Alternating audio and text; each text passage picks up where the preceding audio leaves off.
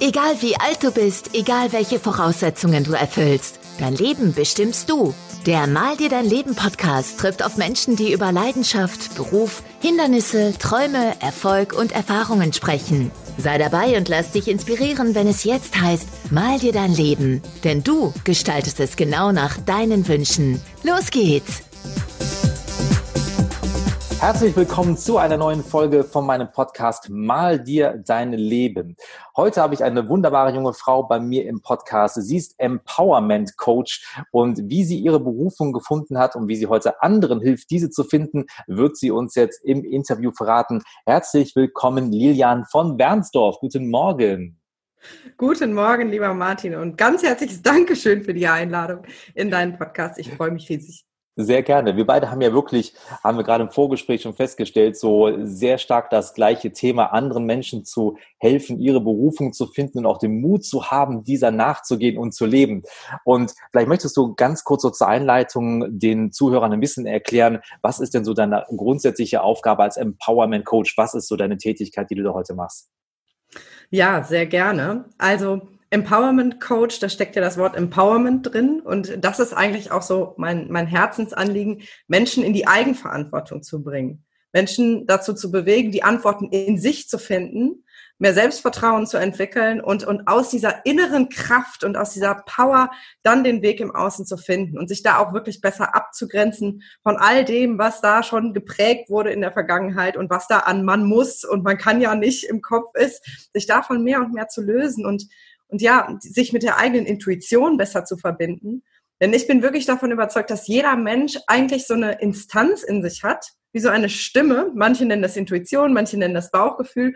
Und ähm, das Signal, dass wir auf dem richtigen Weg sind, ist meiner Meinung nach immer die Freude, die uns ganz klar sagt, okay, das fühlt sich gut an, dann gehe ich da weiter. Nur, dass wir immer wieder das in Frage stellen und sagen, ja, wenn das Spaß macht, dann kann das ja nicht, kann, kann ja irgendwie keine Arbeit sein. Das ist ja ein Widerspruch, den ganz viele auch abgespeichert haben. Entweder ich arbeite oder, oder ich, ich habe Freude. Ja, ja, genau. Und ich erlebe wirklich in meiner Arbeit und dafür bin ich unfassbar dankbar, dass das miteinander einhergeht, ne? Und dass ich, dass ich gar nicht unterscheide, arbeite ich jetzt oder ist das jetzt Freizeit? Natürlich gibt es auch da Grenzen und auch ich brauche mal Pausen und mal Urlaub, gar keine Frage. Aber ich kann mich entfalten, ich kann ich sein in meiner Arbeit und das wünsche ich wirklich jedem Menschen. Und dabei begleite ich eben Menschen im Einzelcoaching oder in Form von Workshops und auch mit meinem Podcast, sich auf diesen Weg zu begeben. Ja, ich musste gerade so schmunzeln, als du das sagtest, äh, von wegen, man kann entweder arbeiten oder Freude haben. Ich erinnere mich sehr gut daran bei einem ähm, Arbeitgeber, bei dem ich mal gearbeitet habe, ähm, in einem sehr großen Bürogebäude. Wenn man da morgens in den Fahrstuhl reinkam und ich bin so ein Mensch, wenn mich einer fragt, wie geht's dir, sage ich eigentlich fast immer, mir geht's gut, weil ich auch finde, das Leben ist toll. Und dann sagten die immer, ah ja, du bist ja in der und der Abteilung, ähm, nach dem Motto, ihr arbeitet da ja sowieso nicht. Also äh, das fand ich immer so faszinierend, dass für viele Menschen der Gedanke da ist, man kann nicht beides gleichzeitig haben. Und das fand ich immer so erdrückend einfach nur. Ganz, ganz gruselig. Du hast gerade ja ganz, ganz viel gesagt. Du hast gesagt, du willst Menschen helfen, in die Eigenverantwortung reinzugehen, mehr Selbstbewusstsein zu finden, auf dieses Bauchgefühl, die Intuition wieder ein bisschen zu hören. Wie ist es dann für dich selber gewesen? Hast du das selber schon immer gehabt oder wie ist denn dein Weg dahin gewesen? Ja, das ist eine spannende Frage, die mir tatsächlich auch relativ häufig gestellt wird. Also wie du siehst, bin ich ja noch relativ jung.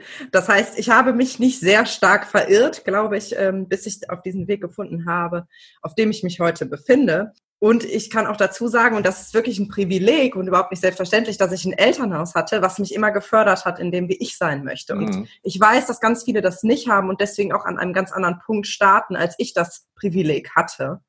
Dennoch war es natürlich auch bei mir so, gerade in der Schulzeit gegen Ende mit Abitur und dann auch im Studium, dass ich diesen Druck der Gesellschaft in Anführungsstrichen mir doch sehr stark zu Herzen genommen habe und gedacht habe, ja, aber ich muss ja irgendwann irgendwas finden. Und ich erinnere mich, dass ich auch unheimliche Angst hatte. Ich hatte Angst vor diesem Berufsleben. Mhm ich habe mich da auch nie gesehen. Ich, ich hatte immer so dieses Horrorbild. Ne? Irgendwann bist du dann berufstätig und dann sitzt du in so einem Büro acht Stunden am Tag und bist irgendwie fremdbestimmt und hast kein Leben mehr. Das war so eine richtige Horrorvorstellung. Und ich, ich habe das nie greifen können. Ne? Wie, wie fühlt sich das an? Und ich hatte da irgendwie immer Angst vor und habe mich super angestrengt, um, um immer in allem gut zu sein und habe mich da aber nie so ganz gefunden.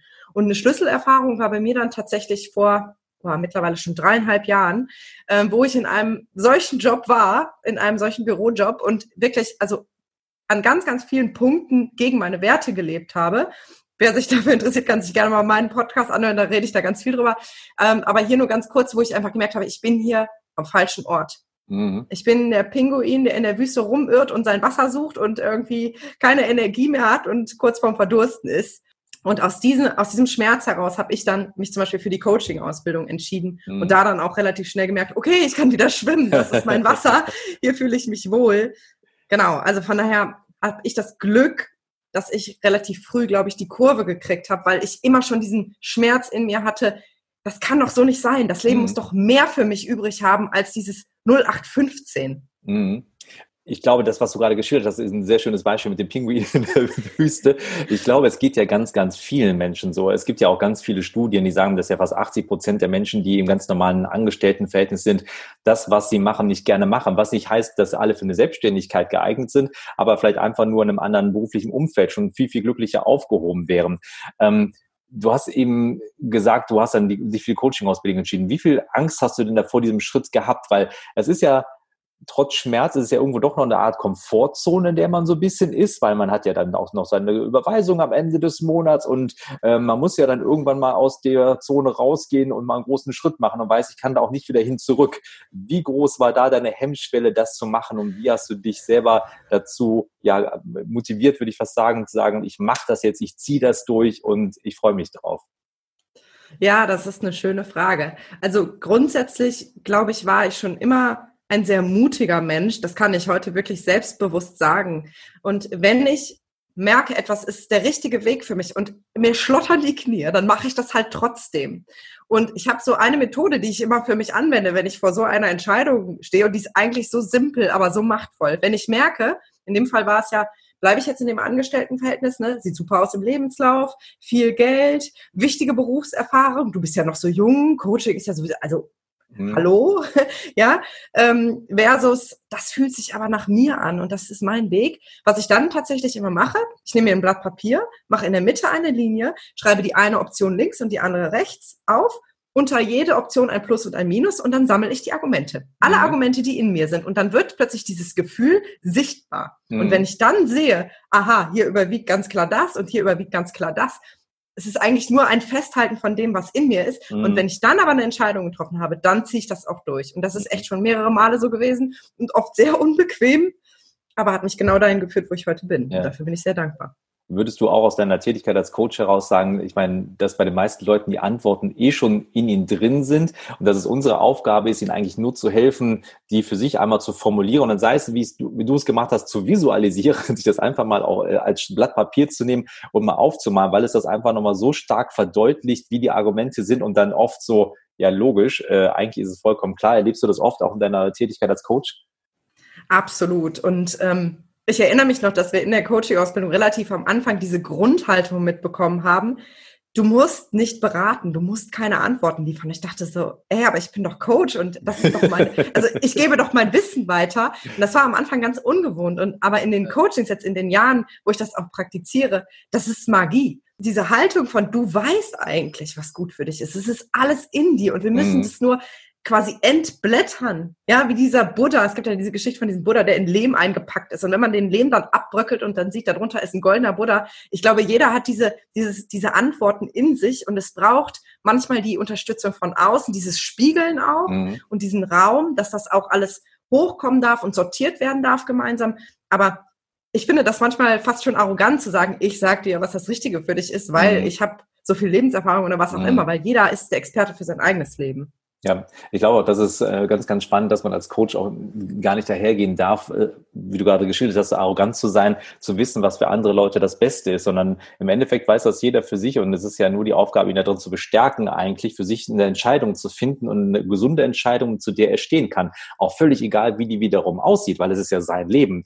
Und ähm, ich meine, das ist ja auch so ein bisschen in dem Titel von meinem Podcast, mal dir dein Leben, such dir Hilfe beim Malen und vielleicht auch noch, äh, hol dir Hilfe, wer, welche Farbkonstellation du gerne möchtest oder welchen Pinsel du benutzen möchtest. Aber im Endeffekt ist es deine Leinwand, auf die äh, gemalt wird und du entscheidest, was du da drauf malst. Und ähm, das fand ich ein sehr, sehr schönes äh, Beispiel, was du da gerade auch genannt hast. Du hattest eben gesagt, für dich war dein Elternhaus dahingehend wichtig, weil die dich unterstützt haben, auch so ein bisschen diesen Weg zu gehen. Ähm, ich hatte die Tage mit einer Lehrerin einen Podcast, wo wir auch natürlich über das Verhältnis gesprochen haben, wie Eltern Einfluss nehmen auf ihre Kinder in dem Fall ja noch. Wie oft erlebst du es auch als Coach, dass jetzt ich will nicht sagen, die Spätfolgen einer Erziehung ähm, zum Tragen kommen, aber dass ganz, ganz oft auch so Themen aus der Kindheit mit draufkommen, wo die Eltern halt diesen Druck aufgebaut haben, wo die auch diese ähm, klassischen Glaubenssätze und Denkmuster in uns verankert haben, die wir jetzt versuchen, da loszuwerden. Wie oft erlebst du das? Ach, das ist so ein spannendes Thema, was du da gerade ansprichst, weil zum Beispiel diese innere Kindarbeit ist ein ganz, ganz wichtiger Teil von meiner Arbeit mit meinen Klienten, weil ich wirklich erlebe, jeder Mensch, jeder erwachsene Mensch hat seine Wunden. Mhm. Weil jeder Mensch hat unangenehme Themen erlebt, hat schmerzhafte Dinge abgespeichert. Und ähm, mir ist es immer ganz wichtig, nicht zu sagen, meine Eltern sind schuld, dass ich heute so bin. Mhm. Oder meine Lehrer haben das und das gesagt und deswegen bin ich heute gehemmt, sondern sich einfach offen und ehrlich anzuschauen, was ist da passiert vielleicht sogar mit dieser Grundhaltung, wenn das geht, das ist manchmal vielleicht noch ein Schritt zu weit, aber wenn das geht, zu sagen, hey, auch meine Eltern haben ihr Bestes gegeben, mhm. ne, die haben nach ihrem Gutdünken gehandelt und die haben auch wieder eine Erziehung erlebt, die sie sehr stark geprägt hat. Und okay, da ist dies und das und jenes passiert, aber ich habe heute die Wahl und kann mich entscheiden, ob ich mich weiter davon beeinflussen lassen möchte oder nicht. Und wir können uns ja tatsächlich auch zu einem ganz, ganz großen Teil selber heilen indem wir dann zum Beispiel in so einem erwachsenen Ich, diesem Kind Ich zum Beispiel begegnen und, und dann einfach die Situation im Nachhinein heilen. Das nennen wir ja mhm. Reframing, damit arbeitest du ja wahrscheinlich auch. Wie oft ist das Thema auch dann auch schwierig für die Coaches auch zu verzeihen. Also auch, ähm, auch wie du gerade geschildert hast, nicht noch weiterhin äh, zu sagen, das war aber so schlimm und äh, weil meine Eltern damals in Mathe immer so auf mir rumgehackt haben, konnten, ist mein Leben nichts geworden, äh, sondern auch einfach, wie du sagst, äh, analysieren, feststellen, okay, war so, Haken aber dran machen, auch dann zu verzeihen, auch ganz bewusst und laut zu sagen, ich verzeihe meinen Eltern, dass sie das so gemacht haben, weil die haben es ja nach ihrem besten Wissen und Gewissen gemacht und auch vielleicht sich selber zu verzeihen, dass man so lange ähm, in, ein bisschen in dieser Opfermodus gelebt hat. Das erlebe ich auch sehr häufig, dass Leute sich ja selber so fertig machen, äh, so als Opfer und ähm, sich schwer tun, auch mal sich selber zu verzeihen für Dinge, die sie vielleicht mal nicht gemacht haben. Aber es ist eh Geschichte. Wie oft erlebst du sowas oder wie gehst du in deinem Coaching damit um? Ja, das ist eine, auch eine sehr spannende Frage. Also das zweite große Thema in meiner Arbeit, neben diesem ganzen Lebe deine Berufung und, und, und such dir auch deinen dein Traumjob, ist ja wirklich das Thema Selbstliebe. Und das ist so eng verzahnt, weil mhm. letztendlich beginnt alles bei mir. Und ich bin auch davon überzeugt, dass alle Konstellationen mit den Menschen in meinem System, in meinem Umfeld, mir etwas über mich selber aussagen. Je mehr Konflikte da sind, je mehr Vorwurf, je, je mehr Schuld, desto mehr darf ich das aber auch hier wiederum heilen. Und ich erlebe, je mehr Heilung die Klienten in sich selbst finden, mit sich selbst, und dann fließen oft Tränen und dann ist da plötzlich nach Jahren das erste Mal dieses Gefühl so, boah, ich fühle mich wieder und ich, ich liebe mhm. mich gerade in diesem Moment genauso, wie ich gerade bin, dass sich das dann von alleine entspannt, weil dann mhm. braucht es nicht mehr dieses Schieben nach außen. Mhm. Ne, das ist ja genau diese Veränderung von, von dem Opferbewusstsein, was du eben gesagt hast, ne? die anderen sind schuld, dass ich heute so bin, hin zu Schöpferbewusstsein, ich übernehme die Verantwortung, ich bin zuerst mal bei mir und kann da dann auch jeden anderen erstmal so lassen, wie er jetzt gerade ist. Mhm. Ja, wenn so ein Punkt gerade erlebt wird, wie du ihn gerade geschildert hast, das setzt ja unheimlich Energie frei, wo man erstmal vielleicht merkt, wie viel Kraft man eigentlich in andere Sachen gesteckt hat, die einem kein Stückchen vorangebracht haben. Und jetzt auf einmal, ja, wachen die wirklich auf, du siehst an der Körperhaltung, an allem irgendwie, wie die auf einmal aus sich hinausgehen. Erlebst du das dann auch so? Absolut, absolut. Und ich habe immer dieses Bild, ähm, von Emotionen oder im Prinzip dem Leben, aber jetzt mal dargestellt an Emotionen, mhm. die eben sehr rau stark rauf und sehr stark runter gehen, wie so eine lebendige Herzlinie bei mhm. einem lebenden Menschen. Schöne Achterbahn. Mhm. Genau. Und ähm, je mehr wir sozusagen versuchen, die unangenehmen Gefühle zu vermeiden, desto mehr pendeln wir uns auf so ein totes Mittelmaß ein. Ne? Und das mhm. fühlt sich dann so an wie Taubheit oder Gefühlslosigkeit. Und in dem Moment, wo, wo das zugelassen wird, dieses nach unten tauchen, mhm. wir haben ja manchmal viel mehr Angst vor dem Schmerz, als der Schmerz dann eigentlich schlimm ist. Ne? Mhm. Ne? Also die Angst davor ist wir stellen viel uns größer. Der ja vor, dass er ganz brutal ist. Ja, ja. Mhm. ja oder die Angst, ne? also das unangenehme Gefühl, die Angst davor. Und aber wenn wir da reintauchen und das zulassen, dann ist danach halt meistens dieser Aufschwung, was du gerade gesagt hast. Und dann mhm. explodieren die Ideen und dann wird der Pinsel rausgeholt, wenn wir ja. dein Bild nehmen und Farben und dann, ja. Warum haben wir eigentlich so oft bedenken heute, dass wir diese Achterbahnfahrt nicht gerne mitmachen. Also ich erlebe das ja auch gerade im, im Konzernumfeld ganz oft, dass ja immer gesagt wird, du musst deine Emotionen im Griff haben und wir werden ja immer kontrollierter, anstatt hier eigentlich auch die Stärken von diesen Emotionen mitzunutzen. Erlebst du das auch so, dass das so von der Außenwelt immer so versucht wird, so zu unterdrücken und immer so, so eine schöne flache Linie zu haben? Ja, ich glaube, also das ist so eine Erkenntnis bei mir aus den letzten Monaten. Ich glaube, das hat ganz viel mit Rollen zu tun. Ne? Dass wir irgendwie das Gefühl haben, wir sind jetzt der Angestellte. Und deswegen muss ich mich so und so verhalten. Mhm. Jetzt bin ich die Mutter, die Tochter, die Freundin, die Partnerin, der Bruder. Und ähm, dass wir verbunden mit diesen Rollen gewisse Verhaltenskodexe sozusagen haben, die wir uns selbst auferlegen, die wir mhm. von der Gesellschaft natürlich annehmen. Ja, so verhält man sich dann eben. Und da erlebe ich immer wieder, dass Menschen sich selbst verlieren in diesen Rollen. Du, ich hatte mhm. bei dir auch gelesen, dass du ganz viel mit Schauspiel auch gemacht hast. Mhm. Ne? Und, ja. und vielleicht so dieses Bild, ne? dass ich in so viele Rollen schlüpfe, dass ich irgendwann gar nicht mehr weiß, wer bin denn eigentlich ich und was ist denn mhm. der rote Faden. Mhm. Und je, je mehr ich mir erlaube, authentisch zu sein, desto weniger lasse ich mich ja auch einsperren in so, so ein Muster, ne? Mhm. wie jetzt zum Beispiel als Angestellter im Konzern, der das Gefühl hat, ja, aber ich muss ja mich jetzt so verhalten, meine Gefühle im Griff haben, weil wenn ich mhm mit mir selbst verbunden bin, dann stellt sich die Frage ja gar nicht. Mhm. Ja.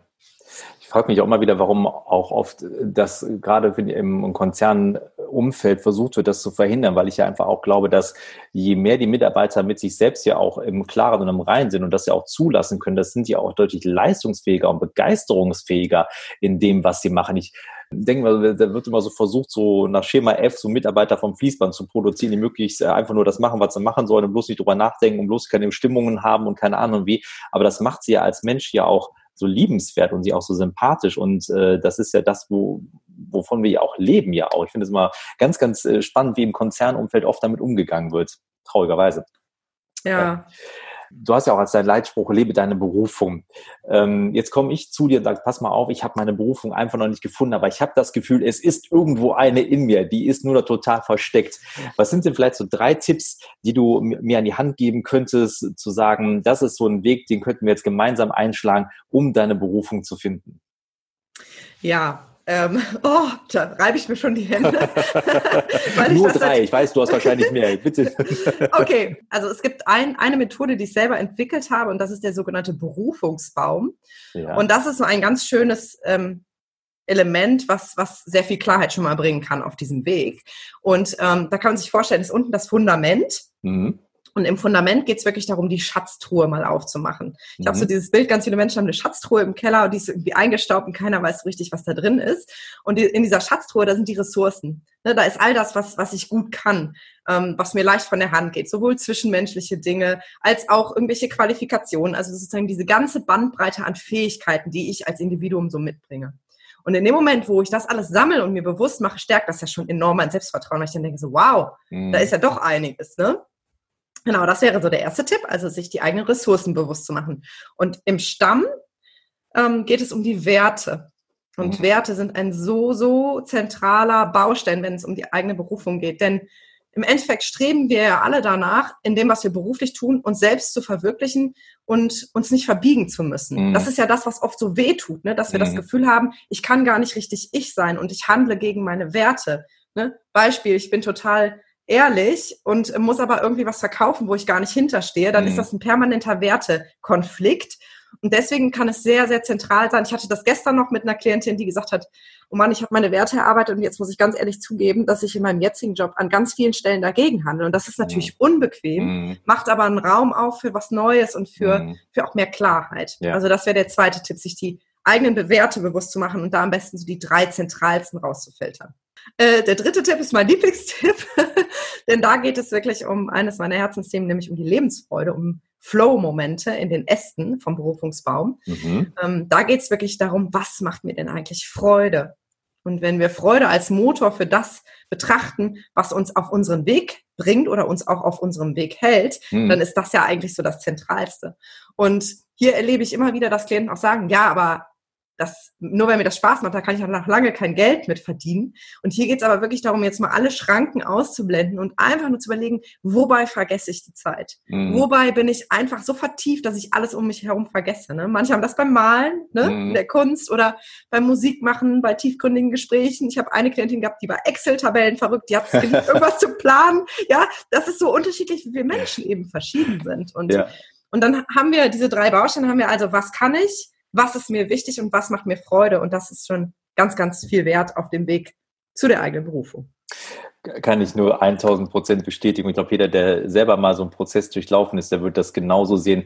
Ich habe äh, für mich selber, ich habe ja auch vor kurzem ein, äh, ein, großes Unternehmen verlassen nach vielen Jahren, weil ich für mich auch an einen Punkt gekommen bin, wo ich neben meiner eigentlichen Tätigkeit, die ich mir ja mit, mit Coaching und auch mit meinem Podcast aufgebaut habe, einfach gemerkt habe, das passt nicht mehr.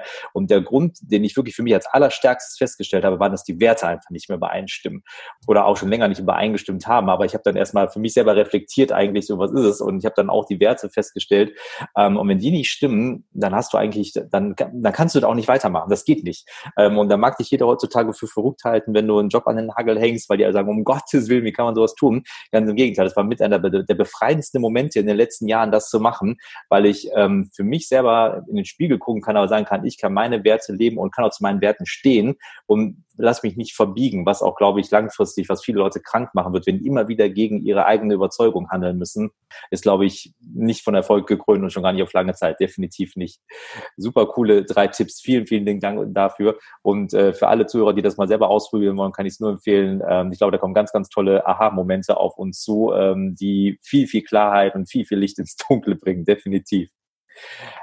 Lilian, was haben wir denn noch in deinem Podcast zu erwarten? Wenn jetzt die Leute sagen, wow, das hört sich super an, ich möchte da noch ein bisschen mehr von hören, ein bisschen sehen. Man kann dich natürlich als Coach buchen, völlig klar.